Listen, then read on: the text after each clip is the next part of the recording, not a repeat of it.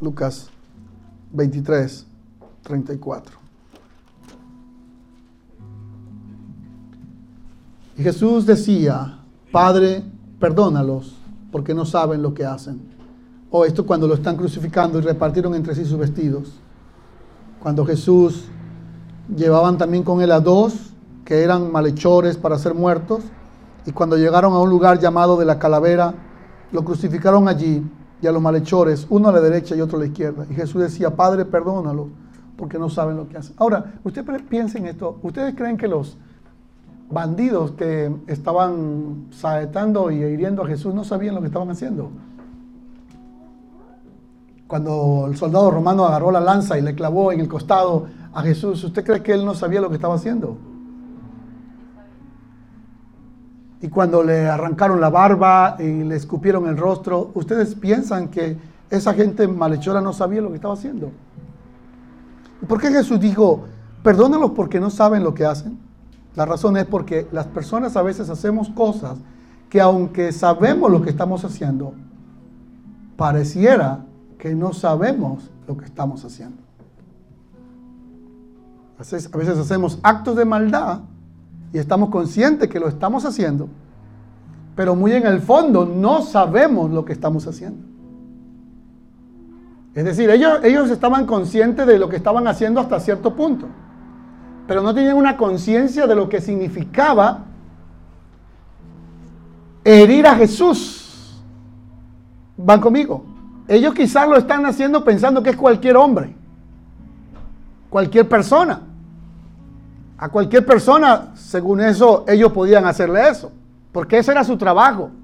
El trabajo de ellos eran pagados para sencillamente llevar a la cruz a, los malhechores y le pagaban para que los crucificaran, los golpearan, le pagaban. Ese era el trabajo de ellos como soldados. Pero una cosa es que ellos estén conscientes de que están haciendo eso, como lo hacen todos los días, y otra cosa es que estén conscientes que se lo están haciendo a quién? Al Hijo de Dios. Y Jesús dice, Padre, perdónalo porque no saben lo que hacen. ¿Por qué comienza Jesús con el perdón? ¿No será que la vida también comienza con el perdón? Jesús dijo que lo que nosotros perdonamos aquí en la tierra, nuestro Padre también lo perdonará. Pero si no perdonamos a los hombres que nos ofenden, nuestro Padre no nos perdonará. ¿Qué tal si decimos de memoria el texto, la oración de Jesús, que dice, Padre nuestro que estás en los cielos, santificado sea tu nombre, venga tu reino, hágase tu voluntad en el cielo como en la tierra. El pan nuestro de cada día, dándolo hoy. ¿Y qué viene ahora? Perdona todas nuestras ofensas, así como nosotros perdonamos las ofensas. ¿Lo ven? Es decir, la manera como Dios me perdona a mí es la misma manera como nosotros perdonamos a los que nos ofenden. Entonces, si hay una acción que nosotros hoy podemos hacer, hermanos, es el perdón. No es fácil perdonar. Uno de los hombres que admiré murió hace unos cuatro o cinco años, quizás más es un pastor puertorriqueño llamado Gigi Ávila. Aunque sus, sus formas eran muy distintas a las de nosotros, era un hombre muy, muy real, muy fiel a Dios. Pero una cosa que admiré del pastor Gigi Ávila fue que el esposo de su hija ah, le quitó la vida a su hija. Le quitó la vida a la, hija del pastor Gigi Ávila. Le arrancó de manera criminal la vida de su hija. Y el pastor Gigi Ávila, o el evangelista Gigi Ávila, como todo hombre, siente una enorme ira y deseo de venganza. Pero cuando él está en esa lucha interna, escucha como Dios le dice, ¿vas a hacerlo así o lo vas a hacer a la manera que yo te he enseñado? Ve y busca al que mató a tu hija y perdónale. Y esa acción fuera de serie que hizo el gran evangelista G. Ávila de ir hasta el mismo lugar, hasta la cárcel donde está el, el, hombre que mata a su hija, le dice, yo sé lo que tú hiciste, pero yo te perdono. El perdón no elimina las consecuencias. El perdón no reemplaza la justicia. El perdón sana y libera de la atadura emocional y espiritual y de la culpabilidad. Él tenía que pagar su condena. Pero una cosa es muy distinta, que pague su condena y que el predicador también pague una condena de odio por la muerte de su hija, o él al perdonarlo se libera a él y le extiende también la misericordia al hombre. Repito, el perdón no elimina las consecuencias. El hecho de que alguien perdone a alguien no significa que las consecuencias quedaron eliminadas. No, usted puede perdonar al agresor. El agresor irá preso. Pero al usted perdonarlo, usted queda libre de eso que le pesa. Cuando los padres lo han rechazado a uno, o lo han ignorado, lo han marcado la vida, lo que uno debe hacer como hijo es extenderle el perdón. Amén. Por eso Jesús en la cruz dice algo que no tiene mucho sentido humano. Dice, perdónalos porque ellos no saben lo que hacen. Y aunque están haciendo actos malos, y pareciera que estuvieran conscientes, Jesús sabe que detrás de esa conciencia de ellos hay una conciencia que ellos no logran ver, porque están ya acostumbrados a hacer esos actos. El malvado está acostumbrado a hacer lo malo, ¿verdad? Y no logra ver cuando está haciendo algo fuera de, lo normal. Digamos juntos, Señor, enséñame a perdonar. La segunda palabra, me siguen porque se me apagó esto acá. La segunda palabra, por favor, allí que tenemos es el destino más seguro. Jesús le dijo al ladrón, hoy estarás conmigo en el paraíso. Lucas 23, 43. Vamos a leerlo juntos, por favor. El pueblo estaba mirando y aún los gobernantes se burlaban de él. Versículo 35, diciendo, a otro salvó, sálvese a sí mismo. Y si este es el Cristo, el escogido de Dios, los soldados también le escarnecían, acercándose, presentándole vinagre. Versículo 36, 37, diciendo, si tú eres el rey de los judíos, sálvate a ti mismo. 38, también había sobre él un título escrito con letras griegas y latinas y hebreas y decía, este es el rey de los judíos. Esa era una burla. Fue escrito en griego, fue escrito en latín y fue escrito en hebreo porque eran los tres idiomas que imperaban en ese tiempo. Es como si se escribiera en chino, en español y en inglés, que son los tres idiomas de mayor relevancia en este momento a nivel mundial. Y uno de los malhechores que estaba colgado le injuriaba diciendo, si tú eres el Cristo, sálvate a ti mismo y sálvanos a nosotros. El otro le respondió diciendo, ¿ni aún temes tú a Dios estando en la misma condición? Nosotros a la verdad justamente padecemos, 41, porque recibimos lo que merecíamos, nuestros hechos, mas este ningún mal hizo.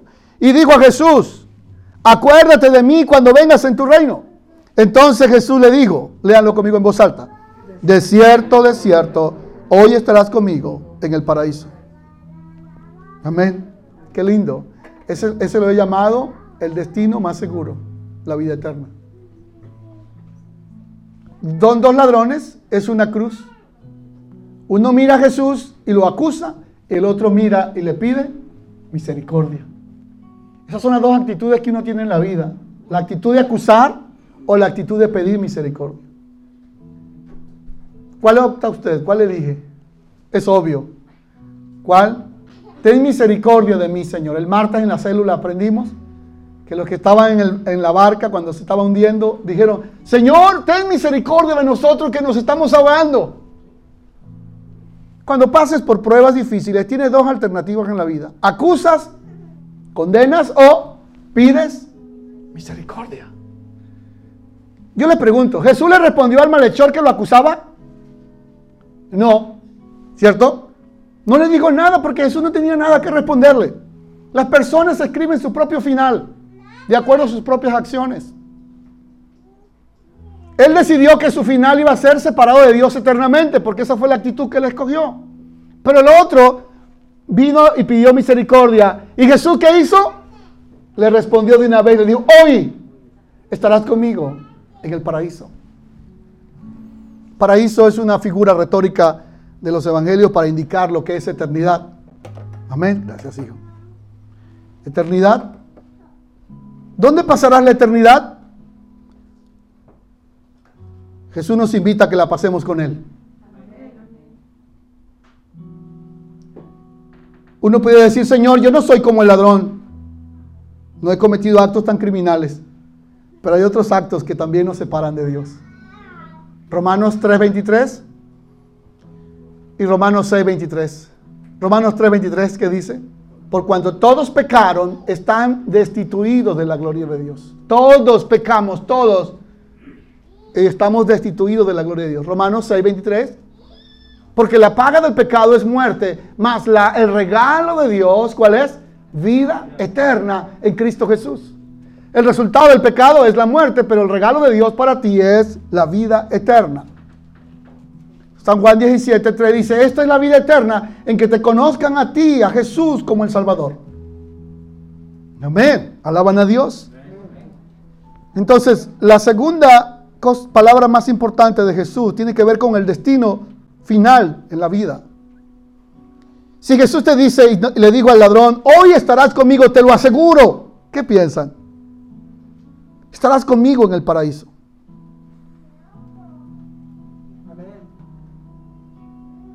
Fuera de ti, nada deseo, dijo el salmista.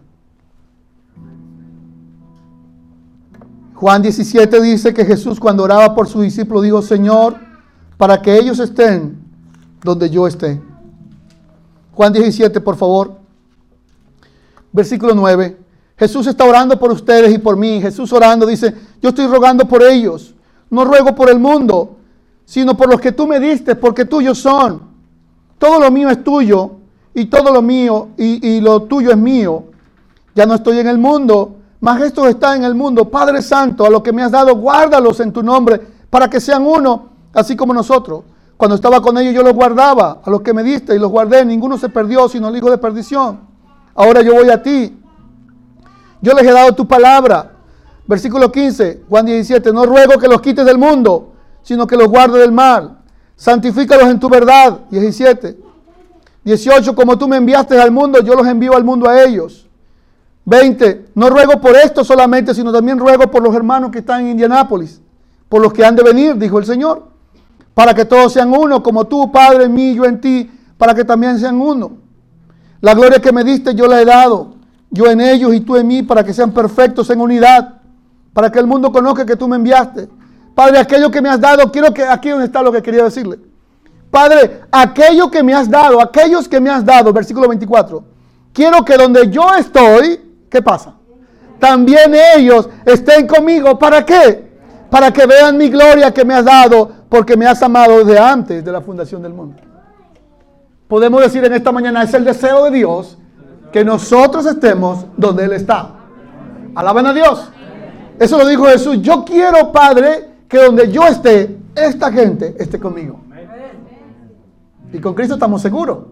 Por eso le dijo al ladrón, hoy mismo, ya, en este momento estarás conmigo en el paraíso.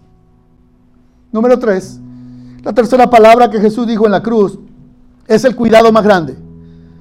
Nadie, todos cuidamos lo que amamos y amamos lo que cuidamos. Vayan por favor a Juan 19, cerquita donde estábamos hace un momento. 19, 26 al 27. Jesús está en la cruz y Jesús tiene familia. ¿Saben algo, queridos? Uno muestra su amor cuando cuida a su familia. El que no cuida a su familia difícilmente cuidará a otros. Esta iglesia es una gran familia. El Señor nos pide que nos cuidemos unos a otros. El que no cuida a su familia, dice la Biblia, es un incrédulo. Uno tiene que cuidar a su familia, la familia de la fe, la familia extendida, la familia nuclear, la familia de origen. Juan 16, 9, 26 al 27. ¿Están conmigo para leerlo? Vamos a leer juntos. Juan 19, 26 al 27. Cuando vio Jesús a su madre, y al discípulo a quien él amaba, era Juan, que estaba presente, dijo a su madre, mujer, he ahí tu hijo. y después dijo al discípulo, he ahí tu madre. Desde aquella hora el discípulo la recibió en su casa. ¿Qué les parece, mis hermanos? ¿Qué lección tan tremenda nos da el Señor a nosotros hoy en esta tercera palabra del cuidado? Jesús nos enseñó en, en un segundo. Estas estas siete palabras las pudo haber dicho quizás en los últimos días, en los últimos tres días, o en el último día, pero en un segundo nos enseña que nosotros necesitamos aprender a cuidar a las personas que amamos. Jesús no fue irresponsable con sus padres. Yo les hablo a todos y a los que ven. Nosotros como creyentes no podemos ser irresponsables con nuestros padres, con nuestros hijos, con nuestros hermanos. Tenemos que cuidarlo. Jesús ya estaba a, segundos de morir y Jesús miró y vio a Juan, el discípulo que él amaba. Le dijo, Juan, le dijo a María, María, he ahí tu hijo. Y le dijo a Juan, he ahí tu madre. Ahora, pregunto, o, vean ustedes, ¿qué hizo Juan en el momento? Por favor, díganlo en voz alta. ¿Qué hizo Juan? La recibió en su casa. ¿Cómo la recibió? Como a su querida madre. El apóstol Juan cuando habla a los adultos y a los jóvenes nos dice que nosotros debemos tratar a las mujeres, le dice a los jóvenes, el apóstol Juan, trate a las mujeres como sus hermanas. Enseñando a los, y dice que a los hombres a los mayores les demos respeto y que debemos tratar a las chicas de la iglesia o de la comunidad como nuestras hermanas. Amén. Eso se llama cuidado. Jesús sabía que iba a quedar sola María. Posiblemente ya José había muerto. Todos los estudiosos están de acuerdo que María se casó con un hombre mayor. Las mujeres en ese tiempo se casaban a veces de 16 años. Es muy probable que María no pasara los 18 años. Se casaban muy jóvenes las chicas, demasiado jóvenes. Y normalmente se casaban a veces con personas mayores. En este caso es muy probable que se haya casado con José y José era mayor y posiblemente ya José no estaba. Habían varias razones por las cuales habían muchas mujeres solas y viudas en ese tiempo por enfermedades y porque habían guerras continuas y muchas veces los hombres morían en la guerra y las mujeres quedaban viudas. Si José era una persona mayor y ya no estaba para ese momento, que Jesús tenía 30 años de edad, si ya cuando se casó con María era un hombre mayor, posiblemente a los 30 años ya no estaba José, María estaba entonces sola. Y si Jesús, que era de alguna manera como la vida para ella, ya no estaría, Jesús previó eso y cuidó de su mamá. Y le pidió a quién. Pero, pero mírenme acá todos, ¿a quién le pide que cuide a quién? ¿A quién? Sí, pero ¿a quién? Al discípulo que ama. Escuchen bien. Usted no puede poner el cuidado de las personas que aman a alguien que no ame. Jesús le encomendó al cuidado de su mamá a quien él amaba. Porque si yo lo amo a usted y usted me ama a mí, estoy seguro que él no me hará daño. Me motivan sus 3.500 amén. Las personas que se hacen daño entre ellas no se aman. Si tú me amas, no me dañas. Si yo te amo, no te daño. No te hiero. No te maltrato verbal, ni emocional, ni físicamente.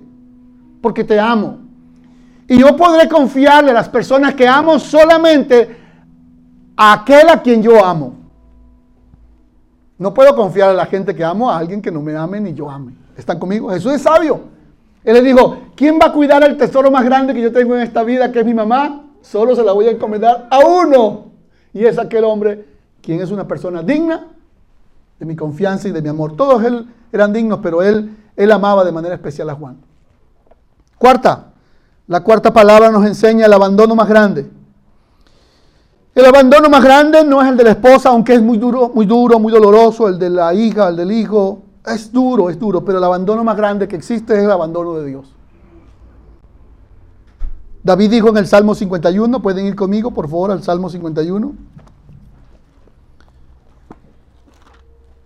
Usamos siempre la Biblia para sostener todo lo que enseñamos. Salmo 51.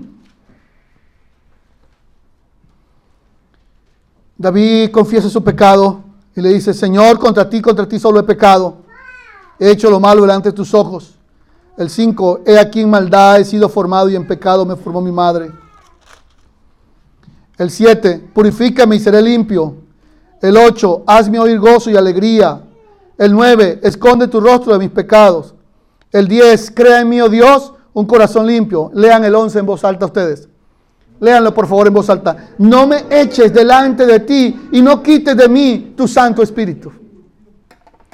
El abandono más grande que puede existir o que puede vivir una persona es el abandono de Dios. Sentirse un abandonado de la gente duele mucho, del papá, de la mamá, duele muchísimo. de sus hermanos, de su familia. Pero el abandono más profundo lo vivió Jesús en la cruz. Vayan por favor a Mateo 27, 46, para que lo vean. Mateo 27, 46. Jesús está en la cruz. Hay cuatro evangelistas que se llaman los cuatro evangelios sinópticos. Están contando lo que pasó. Mateo 27, 46. Juan cuenta, Marcos cuenta, Lucas cuenta y Mateo también cuenta. Cada quien está viendo la historia desde varios puntos de vista. Mateo 27, 46. ¿Lo pueden leer junto conmigo? Pero por favor lean el anterior.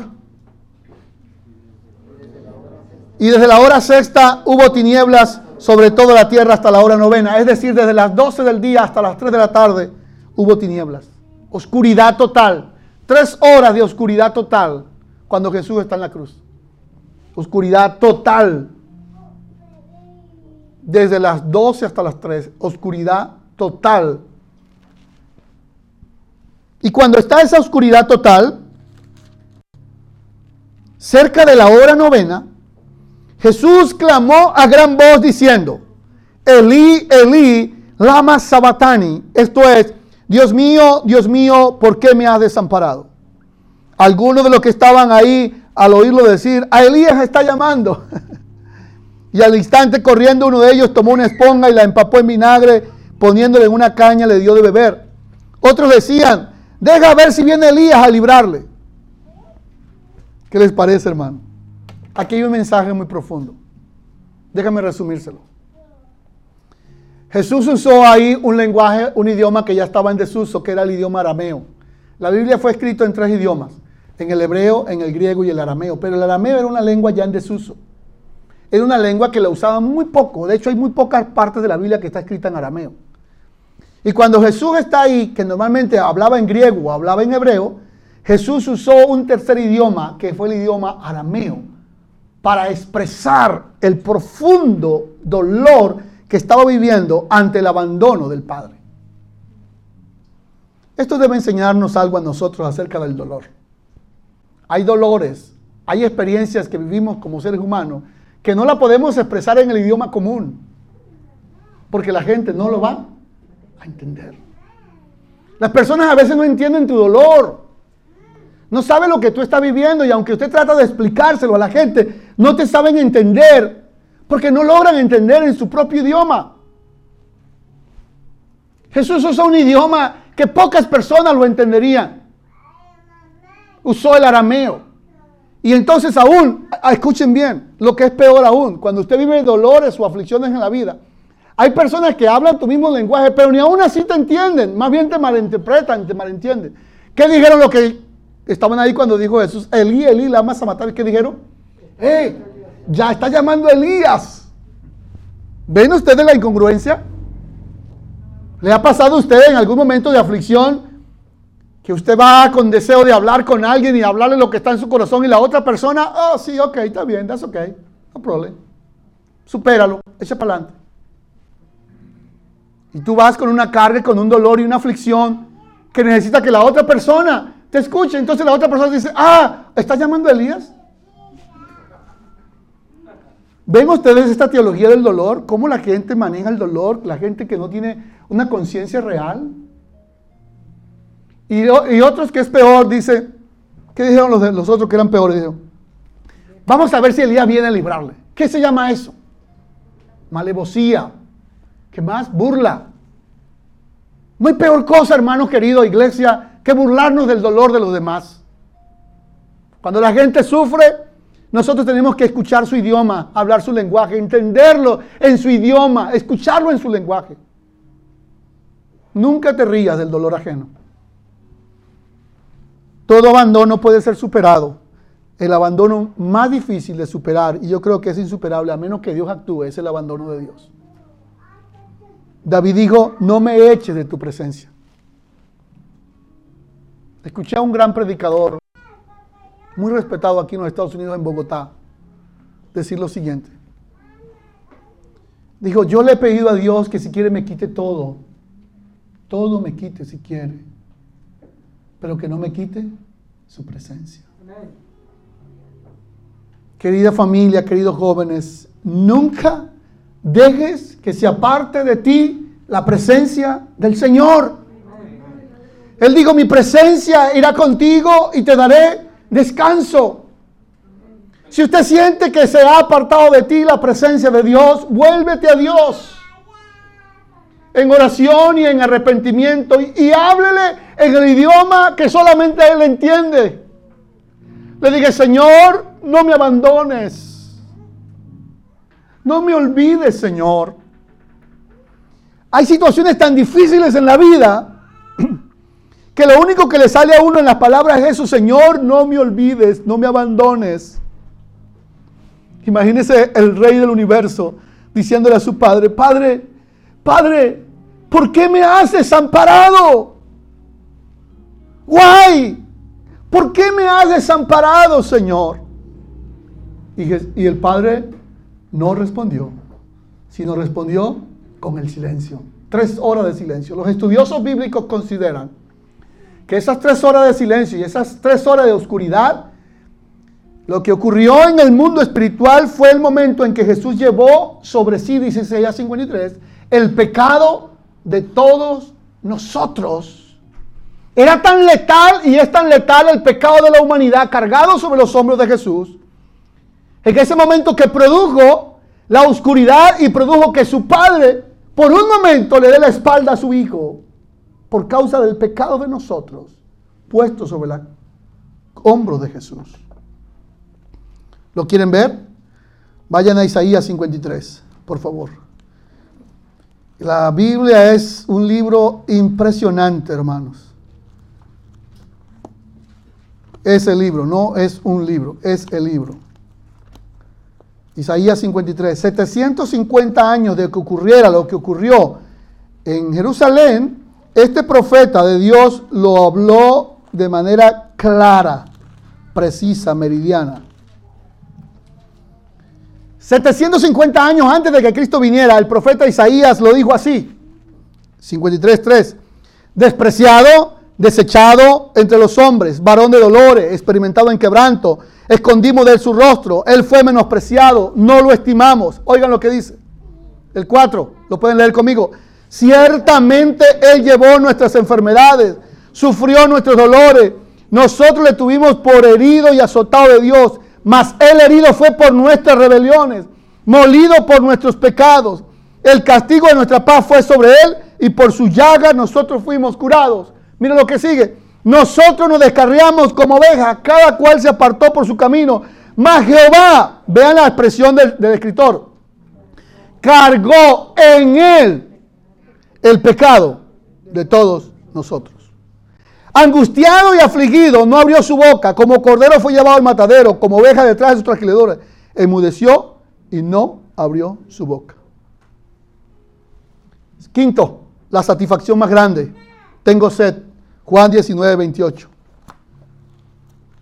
Cuando Jesús dijo tengo sed, hablaba de lo que dijo en Mateo 5. Juan 19, 28. Ahora tenemos a Juan, el discípulo amado, escribiendo. Juan 19, 28. ¿Qué dijo? Después de esto,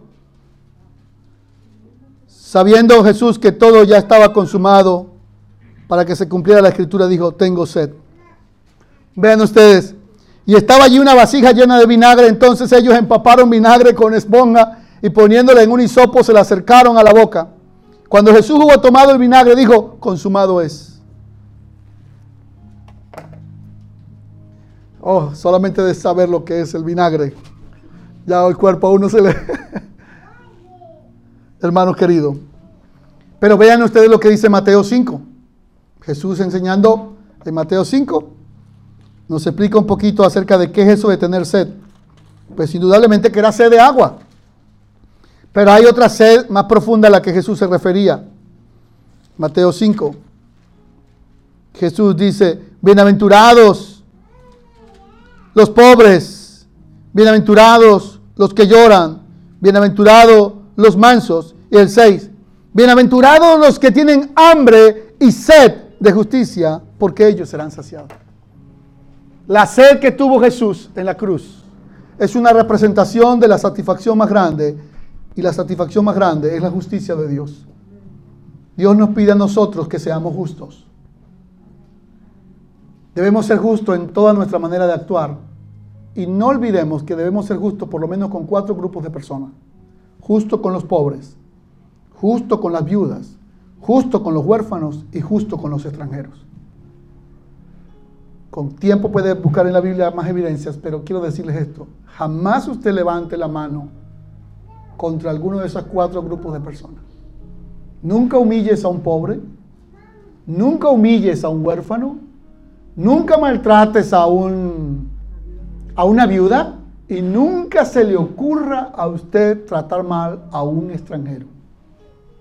El peor pecado que cometemos los hispanos en este país es que los hispanos tratamos mal a los propios hispanos. Eso es lo peor, la locura peor que puede existir. Muchas veces, eh, recibimos, muchas veces nosotros recibimos muy buen trato de los hermanos americanos. Al menos esa ha sido mi experiencia. Y siempre ellos nos dicen, thank you, y nos dicen, can you help me, please? En cambio nosotros, pásame eso, tírame eso, ahí va. A lo, a lo, a lo indecente. Porque no hemos aprendido que la justicia empieza por tratar bien a nuestros hermanos extranjeros. Sexto, la culminación más exitosa, Juan 19:30. Terminaremos la vida cuando hayamos cumplido el propósito de Dios en esta tierra. Juan 19:30, ¿lo tienen? Juan 19:30, búsquenlo por favor y léanlo. Jesús, acto seguido, hizo algo maravilloso. Cuando Jesús hubo tomado el vinagre, digo, consumado es. Es decir, había cumplido su misión terminó. Yo quiero que usted hoy le preste atención a esto. Hay una parte importante de lo que Jesús nos enseña en estas siete palabras, es el sentido de culminar las cosas. Dígale al Señor siempre en oración, Señor, no me deje, no me deje dejar las cosas por mitad. Pídale a Dios en oración, Señor, no me deje que yo deje las cosas por mitad. Empezó algo y lo dejó por mitad. No, Jesús nos enseña una lección grande a todos nosotros los jóvenes, los que estamos jóvenes todavía y los que estamos no tan jóvenes. No dejes las cosas por mitad. No abandones el ministerio. No abandones a tu iglesia. No abandones a tus pastores. No abandones a tu familia. No abandones a Dios. Termina lo que empezaste. Pastor, ¿y cuándo terminaré? Cuando partamos de esta tierra. Jesús, después que dijo, lo logré, terminé, vine a esto y ya hice para lo cual yo fui enviado. Consumado es. Hay una salud y hay una satisfacción cuando usted logra terminar lo que empezó. No abandone a mitad de camino. Persevere hasta el final. La siete, la encomienda más grande. Que el Señor nos ayude hoy para poder decirle, Padre, en tus manos encomiendo mi espíritu. Pero quizás hoy no estamos para decirle, en tus manos encomiendo mi espíritu. 23, 46 de Lucas. Pero sí podemos decirle, Señor, en tus manos encomiendo mi vida mi familia, mi casa. Hechos 20 dice que Pablo hizo algo muy lindo. Hechos 20, le enseño esto a todos. Hechos 20, por favor, vayan rápido y consíganlo. ¿Ya lo tienen?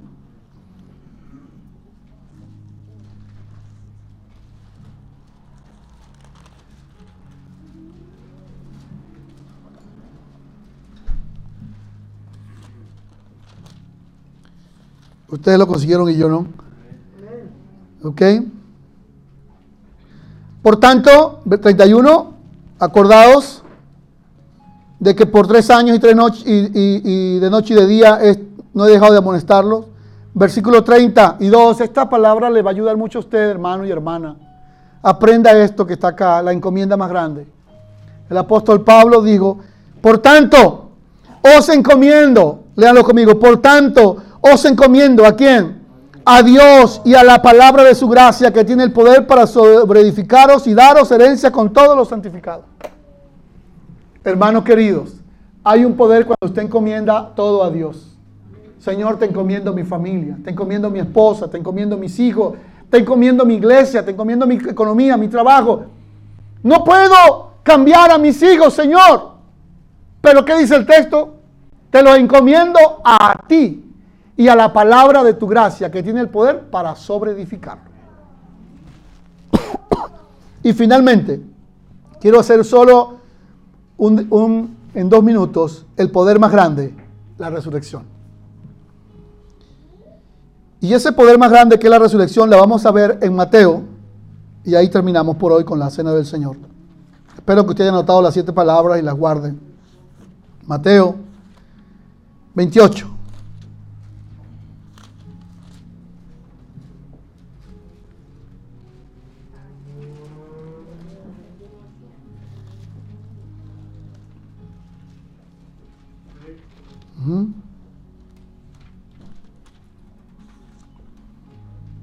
Ahí lo pueden encontrar. También lo pueden encontrar en Marcos. Vamos a buscarlo también en Marcos un momento. En el último capítulo de Marcos, el capítulo 16. Lo pueden encontrar.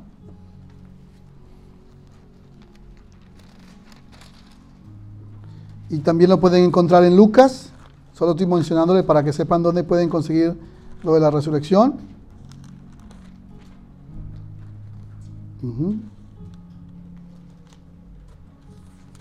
en Lucas también, y también lo podemos encontrar en Juan. Y en Juan nos vamos a quedar, solo para mencionar tres detalles. En Juan capítulo 20, Jesús resucita. La primera que se aparece es a María Magdalena en el versículo 11. María Magdalena va llorando al sepulcro y mientras lloraba se inclinó para ver dentro y vio a los ángeles con vestiduras blancas que estaban sentados el uno a la cabecera y otro a los pies, donde el cuerpo de Jesús había sido puesto, le dijeron, mujer, ¿por qué lloras? Se han llevado a mi Señor. Cuando había hecho esto, se volvió y vio a Jesús que estaba ahí, mas no sabía que era Jesús. Jesús le dijo, mujer, ¿por qué lloras? ¿A quién buscáis? Y ella pensando que era el hortelano, le dijo, Señor, si tú sabes dónde lo han llevado, dime, y yo lo llevaré. Jesús le dijo, María. no quiero forzar el texto, pero quiero llamar su atención a esto. Cuando Jesús le dijo a ella, mujer, ella no supo quién era Jesús. Cuando Jesús le dijo, María, ella de una vez lo conoció. Permíteme, esto no, está ligado a la predicación, pero permíteme hacerle un comentario para, para que lo pongan en práctica. Hay un poder cuando nosotros nombramos a las personas por su nombre. Aparece el nombre de las personas. Jesús le dijo, mujer, ¿por qué lloras? Y él dijo, Señor, si tú te, llevaste el cuerpo de Jesús, dime dónde está para yo ir a buscarlo y guardarlo. Y Jesús se volvió a quedar mirando y dijo, María. Jesús. Jesús, tú, yes. Y él le dijo, Raboni o Rabí, que quiere decir maestro. Era como la forma en que ellos se trataban pasemos rápido al, 19. Pues aquí quiero mencionarle tres cosas que produjo la resurrección. Y quiero que la note. Tres cosas que produce la resurrección. Hay muchas, pero voy a mencionar tres. La primera, cuando llegó la noche de aquel mismo día, el primero de la semana, estando las puertas cerradas, en el lugar donde los discípulos estaban reunidos por miedo de los judíos, vino Jesús, las puertas estaban cerradas, se puso en medio y le dijo, ¿qué le dijo? Vamos con más fuerza, diga, paz a vosotros. Y cuando hubo dicho esto, le mostró las manos y el costado y los discípulos se regocijaron viendo al Señor. Entonces Jesús le dijo otra vez, ¿qué le dijo ahora? Paz a vosotros. Como me ha enviado el Padre, también yo os envío. Habiendo dicho esto, sopló y le dijo, reciban el Espíritu Santo. A los que le remitan los pecados les son remitidos y a los que se los retengan les son retenidos. Por favor, subrayen tres cosas. La resurrección produjo muchos beneficios que son incalculables. Es lo más grande que ha pasado en la historia de la humanidad. Pero tres cosas o tres palabras quiero decirle que trajo como resultado la resurrección para nosotros. Número uno, paz. Paz. La primera bendición de la resurrección es la paz. Pero usted se va a sorprender porque la paz aparece tres veces y le voy a explicar. La primera paz tiene que ver con serenidad, con tranquilidad, con sosiego. Si hay algo que la resurrección de Cristo produce en ti y en mí, es la paz. Señor, yo necesito tu paz. Amén. Puede decirle al Señor, I need tu paz. Yo necesito tu paz. Es la paz de la serenidad. La paz de la tranquilidad, el sosiego, la paz del alma, la paz de la mente, la paz del espíritu, la paz de las emociones. Esa paz que el mundo no entiende. Y que dice Filipenses 4, eh, y, y dice, por nada estéis afanosos si no sean conocidas vuestras peticiones delante de Dios y Padre. ¿Y qué dice luego? Y la paz de Dios, que sobrepasa todo entendimiento, guardará vuestros pensamientos en Cristo Jesús. Y luego dice el profeta, y tú guardarás en perfecta paz aquel cuyo pensamiento en ti persevera, porque en ti ha confiado. Ese es el primer regalo de la resurrección, la paz.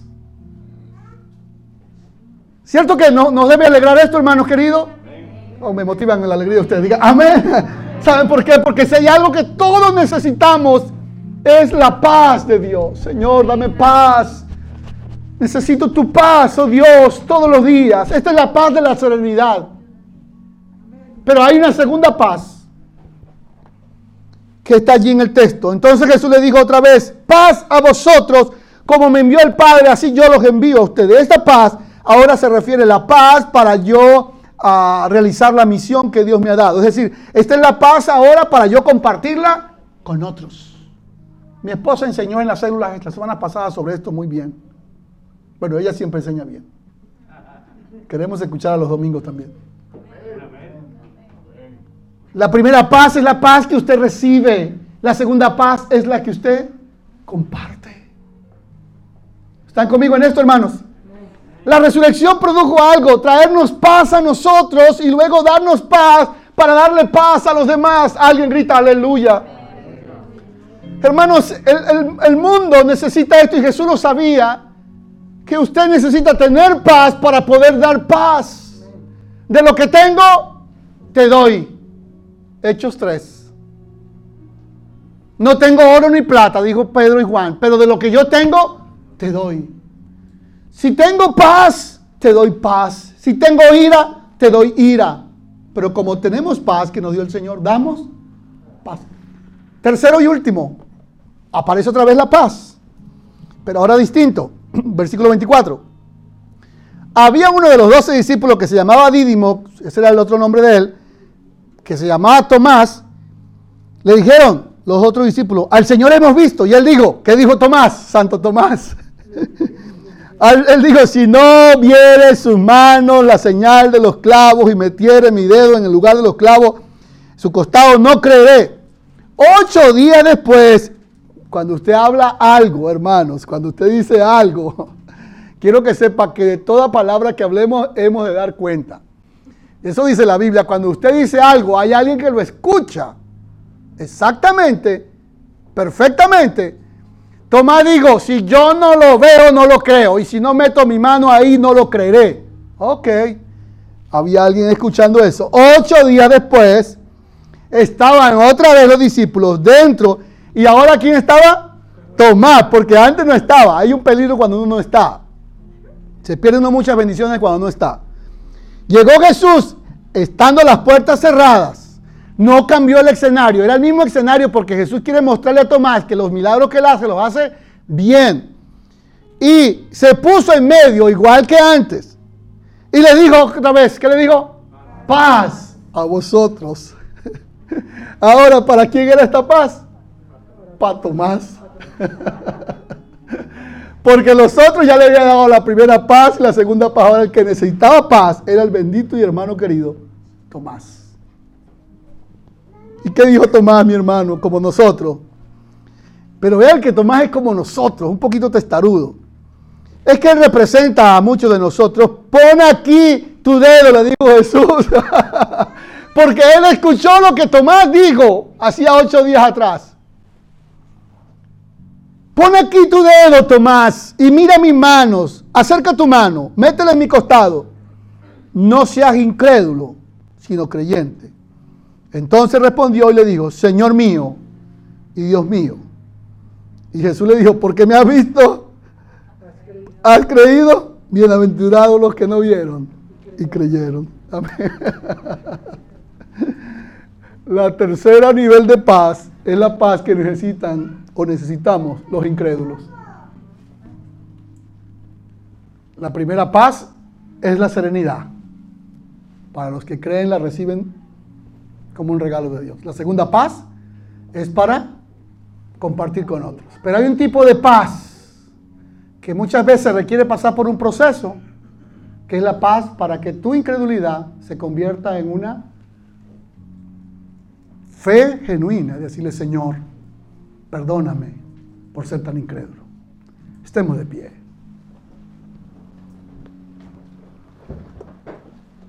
Hemos sido incrédulos muchas veces. Yo lo he sido, Señor. Muchas veces. Tú siempre nos pides que te creamos y hemos dudado a veces de tu palabra. Hoy quiero pedirte, Señor, por mis hermanos que están acá en esta mañana. Vamos a tomar juntos la cena del Señor. Ponga su corazón y su mente en una actitud para recibirla. Pueden servirla. Jesús con su muerte nos enseña tanto, hermanos. Vamos a dar gracias a Dios por los elementos. Padre, gracias por el pan, gracias por el vino que tú nos enseñas tanto sobre tu palabra que nos quedamos asombrados. Hoy vamos a participar de la cena con reverencia, con respeto, en honor a ti, Señor. Recordando tu muerte, pero también recordando tu resurrección. Que tú llevaste en la cruz todos nuestros pecados y que por tu llaga fuimos curados. Amén. Pueden tomar. Sirven a los hermanos, por favor. Cuando recibas el pan y el vino, mantenga una actitud de gratitud al Señor. Si hay algo que te debes hacer, pedir perdón o perdonar, hágalo en oración.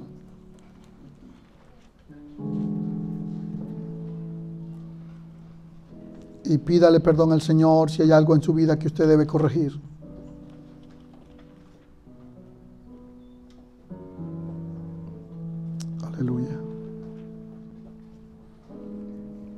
Mientras que usted va recibiendo, yo leo para ustedes. El primer día de la fiesta de los panes de levadura, cuando sacrificaban el cordero de la Pascua, Jesús les dijo, ¿dónde quiere que vayamos a preparar para que coma la Pascua? Y él envió a sus discípulos a la ciudad. Cuando llegó la noche vino con él los doce y cuando se sentaron a la mesa, mientras comían le dijo, de cierto digo que uno de vosotros que come conmigo me va a entregar. Entonces comenzaron ellos a escandalizarse y a decir, ¿seré yo? ¿Seré yo? Jesús dijo, a la verdad el Hijo del Hombre va, según está escrito, mas hay de aquel por quien el Hijo del Hombre va a ser entregado. Bueno le fuera no haber nacido. Y mientras comían, Jesús tomó el pan y lo bendijo, y lo partió y le dio diciendo, tomad esto es mi cuerpo. Y tomando la copa, habiendo dado gracias, les dio, bebieron de ella todos. Y le dijo, esto es mi sangre del nuevo pacto, que por muchos es derramada.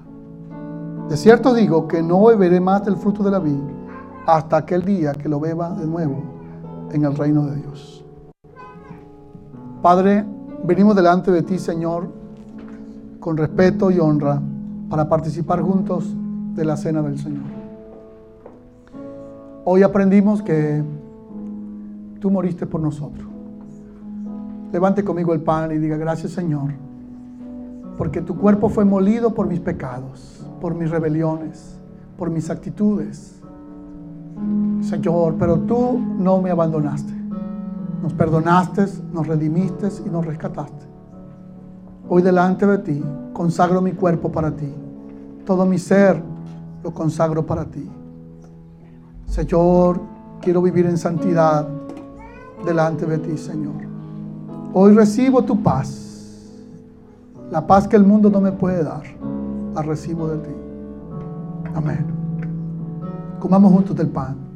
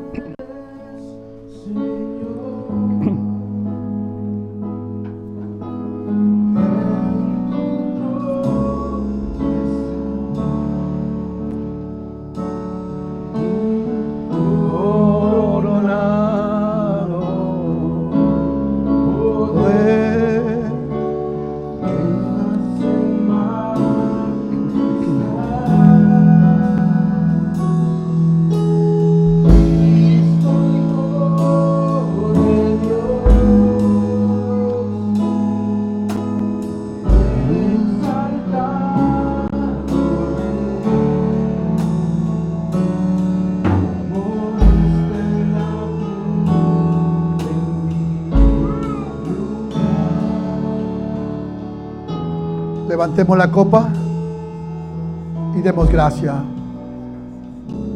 Tu sangre derramada en la cruz nos libertó del pecado, de la opresión, de la maldad y también nos libertó, Señor, de la condenación. Toda maldición quedó deshecha por tu sangre preciosa. Hoy declaramos, Señor, que recibimos tu salud, tu vida.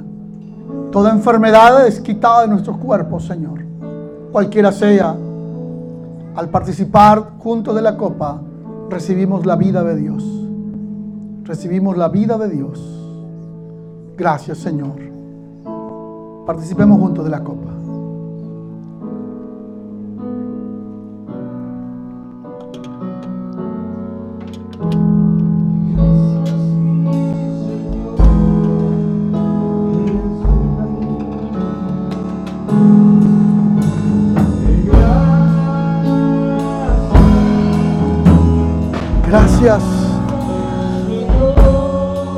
Gracias, mi Señor.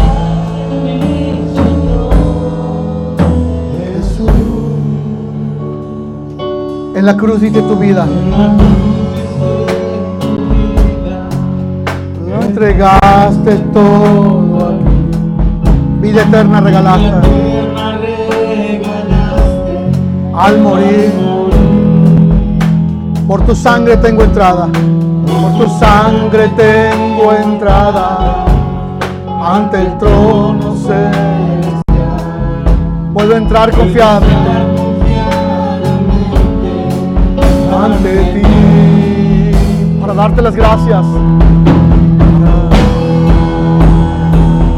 Para darte las gracias. Gracias Señor. Gracias mi